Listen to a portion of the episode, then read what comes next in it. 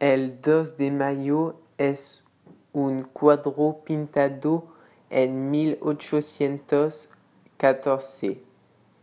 Está expuesto en el Musée del Prado.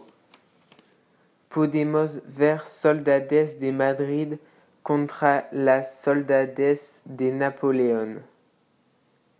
Este cuadro representa la violencia de la guerra con realismo y empatía.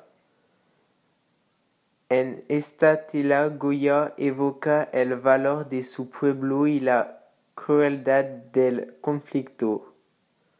Da una representación muy libre.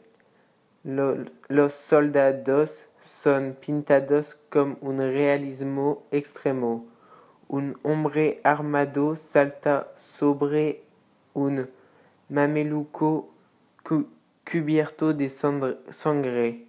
Goya quiere enseñar el horror de la guerra en expresando este terror en los, los rostros y los gestos.